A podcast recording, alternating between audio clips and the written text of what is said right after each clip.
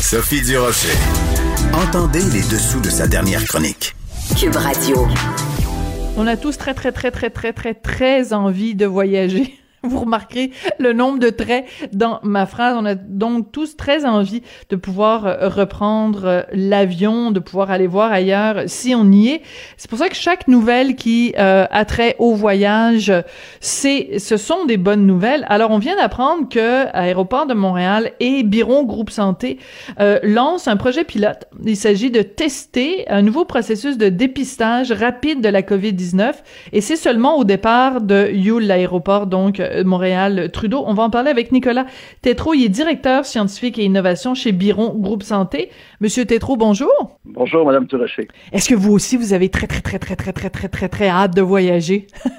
Ben oui, effectivement, comme tout le monde, on attend ce moment où la normalité va refaire euh, surface. Oui, effectivement. Absolument. Donc, vous, vous y contribuez. Alors, parlez-nous donc, c'est quoi ces tests-là, ce dépistage rapide de la COVID-19 à, à Montréal-Trudeau? Oui, bon, vous l'avez bien expliqué en entrée de jeu. En fait, c'est ça. C'est vraiment un projet pilote qu'on euh, va euh, va faire pour huit semaines, en fait. Donc, ce qu'on va proposer ici, c'est proposer aux voyageurs en direction de la France, qui vont être des citoyens français ou des citoyens avec une double nationalité, de pouvoir se prévaloir du test antigénique directement à l'aéroport.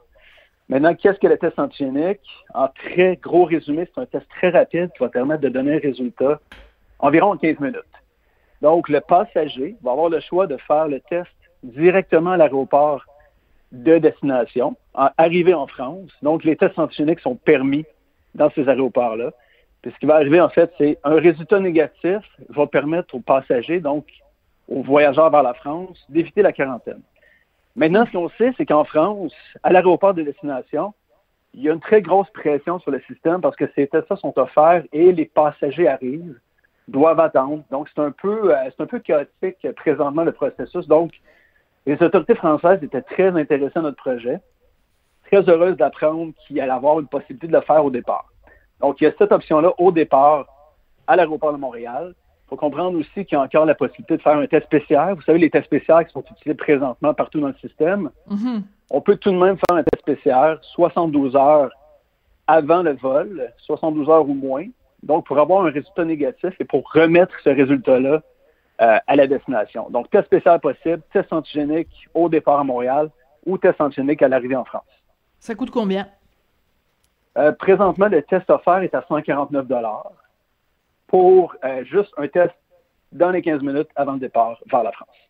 D'accord. Et il faut bien comprendre que pour l'instant, donc votre projet pilote, c'est uniquement pour, à destination de la France, c'est uniquement pour les gens qui ont le droit donc d'aller en France, donc les Français double citoyenneté, et aussi euh, que euh, bon, on rappelle quand même à tout le monde que euh, dans l'état actuel des choses, le gouvernement canadien, les mesures sont les mêmes, c'est-à-dire qu'il déconseille tout voyage non essentiel. Donc on présume que les gens ont assez une tête sur les épaules que si ils voyagent, c'est pas pour aller prendre des petites vacances puis aller manger de la dinde avec euh, grand-maman, c'est parce que c'est un voyage essentiel. Je trouve que c'est important quand même euh, de, le, rappeler. Euh, pourquoi c'est juste un test pilote de huit semaines? Qu'est-ce que vous allez conclure au bout de huit semaines? Pourquoi pas tout de suite euh, rendre ce projet-là permanent? Donc, c'est une très bonne question, en fait. Ce qui arrive, c'est qu'il y a plusieurs projets pilotes qui, ont, qui, ont, qui, ont, tenu lieu dans certains aéroports, par exemple au Canada et à travers le monde qu'on cherche à faire ici, c'est évoluer en même temps, en fait, changer nos méthodes en même temps que les nouvelles technologies euh, se présentent sur le marché. Donc, le test antigénique, ça fait longtemps qu'on l'attend.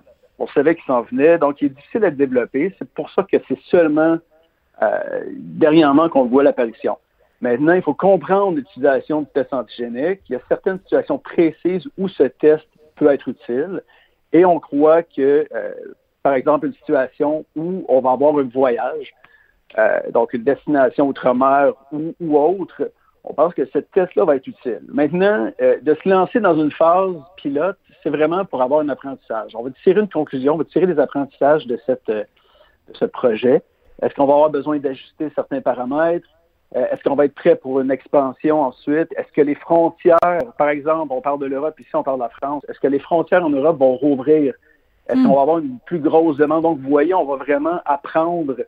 C'est essentiel, en fait, dans ce type de, de, dans cette, dans cette situation où tout va tellement vite, on voulait vraiment prendre le temps d'apprendre. On voulait s'asseoir, designer un projet pilote et ensuite apprendre. Donc le projet va évoluer au fur et à mesure que la situation euh, elle-même euh, évolue. Euh, c'est important de mentionner que donc si on a un test qui est négatif, donc on embarque, on arrive en France, on montre le résultat de notre test négatif, ça nous évite de devoir faire la quarantaine. Mais l'inverse n'est pas vrai, c'est-à-dire qu'au retour, le Canada continue quand même d'exiger la quarantaine pour tous, peu importe qu'ils aient fait le, le, test ou pas. Est-ce qu'à un moment donné, vous pourriez imaginer de faire la pression inverse sur le gouvernement canadien pour que justement on arrive à Trudeau, euh, on se fait tester et si notre test est, négatif, à ce moment-là, on n'a pas besoin de faire la quarantaine parce que je sais qu'il y a un projet pilote euh, en Alberta depuis plusieurs semaines qui, ressemble à ça. Oui, tout à fait. En fait, c'est ça. Nous, notre projet, notre projet pilote est vraiment dédié au, au, départ. Mais effectivement, on parle de Calgary, on parle de Pearson à Toronto. C'est deux aéroports, en fait, qui ont décidé de faire des projets pilotes, mais qui étaient axés sur l'arrivée. Donc, les données du projet à Pearson vont être disponibles publiquement en janvier. La santé publique est possiblement déjà à l'étude de ces données-là. Euh, Calgary, c'est un projet qui va s'échelonner sur encore plusieurs semaines euh, de mémoire, en fait. Là. Et suite à ces projets pilotes qui, sont, en fait, vous voyez, c'est le même mode hein, qu'on a ici à Montréal. C'est un projet pilote. Les projets pilotes de Toronto et Calgary était vraiment dédié à exactement étudier là, ce, que vous, ce que vous mentionnez ici. Est-ce que c'est possible d'éviter une quarantaine au retour? Aujourd'hui, on n'est pas là. On n'est pas encore au stade où on peut dire la quarantaine va être évitée. Est-ce qu'on va s'y rendre? C'est une bonne question, mais les projets pilotes de Person et Calgary sont vraiment dans cette optique-là. Bon, ben vous m'apprenez qu'il y avait un projet pilote à Pearson. Je ne le savais pas, donc merci, merci monsieur de, de me l'apprendre, euh, monsieur Tétrault. Euh, mais donc, même si c'est pas euh, une levée complète de la quarantaine, on peut quand même imaginer que c'est, ce serait une levée partielle. C'est-à-dire que bon, on, on prend l'exemple de quelqu'un qui revient de voyage, qui arrive à, à Trudeau ou à Pearson ou, ou ailleurs, passe le test, il est négatif trois jours après ou quatre jours après, il refait un autre test et si ce test-là est négatif, il aura fait une quarantaine seulement pendant quatre jours. Donc, euh, en fait, c'est ce qu'on souhaite tous de simplifier le voyage et aussi, je dirais même au-delà de ça, c'est que euh, au lieu d'imposer une quarantaine euh, euh, couverture là qui couvre tout le monde, qu'on impose une quarantaine spécifiquement aux gens qui ont qui ont des symptômes ou qui ont un, résultat positif, au lieu d'imposer la même mesure à tout le monde. Exactement, oui, tout à fait. Puis je profite en fait de, de, de, de cette de la mention que vous faites pour rappeler en fait à tout le monde que oui, un test négatif, euh, nous dit, en fait, en théorie, que présentement, on n'est pas infecté. Il faut savoir qu'un test PCR, tout comme le test antigénique, il y a une possibilité ici qu'on ait un faux négatif. Donc, c'est un résultat négatif, mais dans les faits, on peut être contaminé. Donc, c'est vraiment, il faut faire très, très attention ici. Donc, un résultat, par exemple, à l'arrivée, vous êtes déclaré négatif, les mesures de protection s'imposent. C'est pas parce qu'on a un résultat négatif que maintenant, on peut, justement, on peut aller manger de la dinde en famille sans masque. Donc, vous voyez, là, c'est vraiment, on est, on est là. Il faut prendre des mesures de précaution, la distanciation. C'est toujours important, mais effectivement, c'est ça fait partie de l'arsenal qu'on a ici. Donc, hmm. les tests antigéniques, les tests CSA, ça fait partie de l'arsenal pour dynamiser l'économie, euh, permettre un retour, un certain retour à la normale, mais toujours en ayant en tête qu'on est en situation de pandémie. C'est important de le mentionner.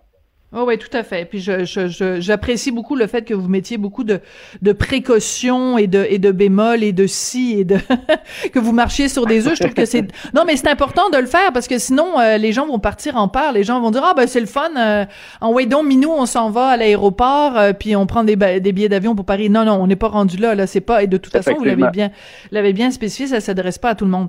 Euh, pourquoi juste la France? En fait, on sait que la France, présentement, euh, on expérience avec le test antigénique. Hein, puis le, le but ici, c'était de, démontrer est-ce que le test antigénique peut être approprié? Donc, c'est vraiment ce test-là précisément qu'on vise. Et la France accepte le test antigénique sur le territoire. Donc, les autres autorités euh, de santé françaises utilisent le test antigénique depuis plusieurs semaines, voire plusieurs mois. Donc, l'approbation. Et pas les autres pays. A, eu lieu. Et pas les autres euh, pays. certains, certains autres pays. Par exemple, aux États-Unis aussi, on est dans la même situation les États-Unis, euh, certains endroits qui sont euh, très, très, où ils sont très avancés avec le, test antigénique, mais pour la population de Montréal, Donc, la logique avec les transporteurs aériens voulait que la destination vers la France était tout à fait logique. On a un bon euh, nombre de passagers quotidiennement qui s'en vont vers la mhm. France. Puis on, connaît aussi, je l'ai expliqué en entrée de jeu, on connaît la situation en France dans les aéroports où il y a une certaine pression sur le système. Donc, comme je vous disais, enlever une pression en France dans les aéroports et permettre le test au départ, c'est tout à fait logique dans cette optique-là. Ouais, mais on pourrait tout à fait imaginer qu'au bout de huit semaines ou même avant, qu'à un moment donné, si euh, votre projet pilote, les résultats sont vraiment probants, puis que ça fonctionne bien, puis que tout le monde est content, qu'on puisse l'étendre à d'autres euh, destinations et euh, donc on peut se croiser les doigts quand même, que que ce processus-là qui est mis en place puisse être appliqué pour d'autres destinations. C'est tout à fait possible. C'est exactement, vous mettez le doigt exactement sur le pourquoi du projet pilote, c'est de voir est-ce que dans les premières semaines, on a une évidence que le projet est un succès? On a vraiment, est-ce qu'on réussit finalement à briser des chaînes de transmission en permettant l'identification de passagers positifs qui étaient tout à fait asymptomatiques, qui allaient embarquer dans l'avion, mais qu'on les attrape, sont positifs? Donc, on protège, protège les passagers d'une certaine façon, on protège aussi à l'arrivée. Donc, oui, c'est possible. Si on voit vraiment un succès, il y a de l'intérêt d'autres compagnies aériennes, on a des discussions avec d'autres autorités, d'autres euh, ah autorités internationales. On, pourrait éventuellement aller vers ça, effectivement. Mais pour l'instant, on se concentre sur la France. Donc, le, le but, l'objectif principal est la France pour les huit semaines. D'accord. Monsieur Tétrault, votre titre officiel, hein, directeur scientifique et innovation chez Biron Groupe Santé, je vais en profiter, il nous reste deux minutes pour se parler. Comme scientifique, vous, vous devez trouver ça absolument fabuleux, ce qui se passe. Euh, au mois de mars, là, on se disait, bon, ça va prendre 5 à 10 ans peut-être avant de trouver un vaccin. On est là le 8 décembre, puis il y a une première dame en Angleterre qui s'est fait vacciner, une dame de 90 ans. Votre cœur de scientifique doit être euh, joyeux. Ah oui, non, c'est très bien dit, en fait. Puis, euh, moi, j'étais un, un, optimiste éternel. Hein, puis le vaccin, euh, j'avais confiance en, en l'opération, par exemple, Warp Speed aux États-Unis, qui ont vraiment investi massivement, qui ont fait des, des choix stratégiques. C'est une période, c'est une période pour la science qui est une grande période d'apprentissage, en fait. Puis, juste peut-être un petit détail aussi intéressant, c'est que à l'apparition du virus, on a réussi à séquencer l'ADN du virus. Donc, on a réussi à identifier précisément. C'était quoi ce virus-là? Et on a pu faire des tests spéciaux extrêmement rapidement, ce qui n'aurait pas été possible il y a une dizaine d'années. Donc, on est vraiment dans une, dans, dans, dans une période où euh, la science évolue extrêmement rapidement. Des nouveaux tests vont faire l'apparition. Donc, on, on, a des tests antigéniques présentement. Il faut savoir qu'il y a d'autres tests également qui vont faire leur apparition. Hmm. On espère que tout va être réglé avant, mais il y a des tests qui sont en développement qui vont être aussi très intéressants pour le futur. Passionnant. Ben écoutez, on est vraiment euh, l'âge d'or de la science. Euh, on est vraiment euh, mis à terre par ce satané virus qu'on déteste tous. Mais il y a une belle leçon quand même de, de résilience humaine et de et de et de développement et d'innovation scientifique.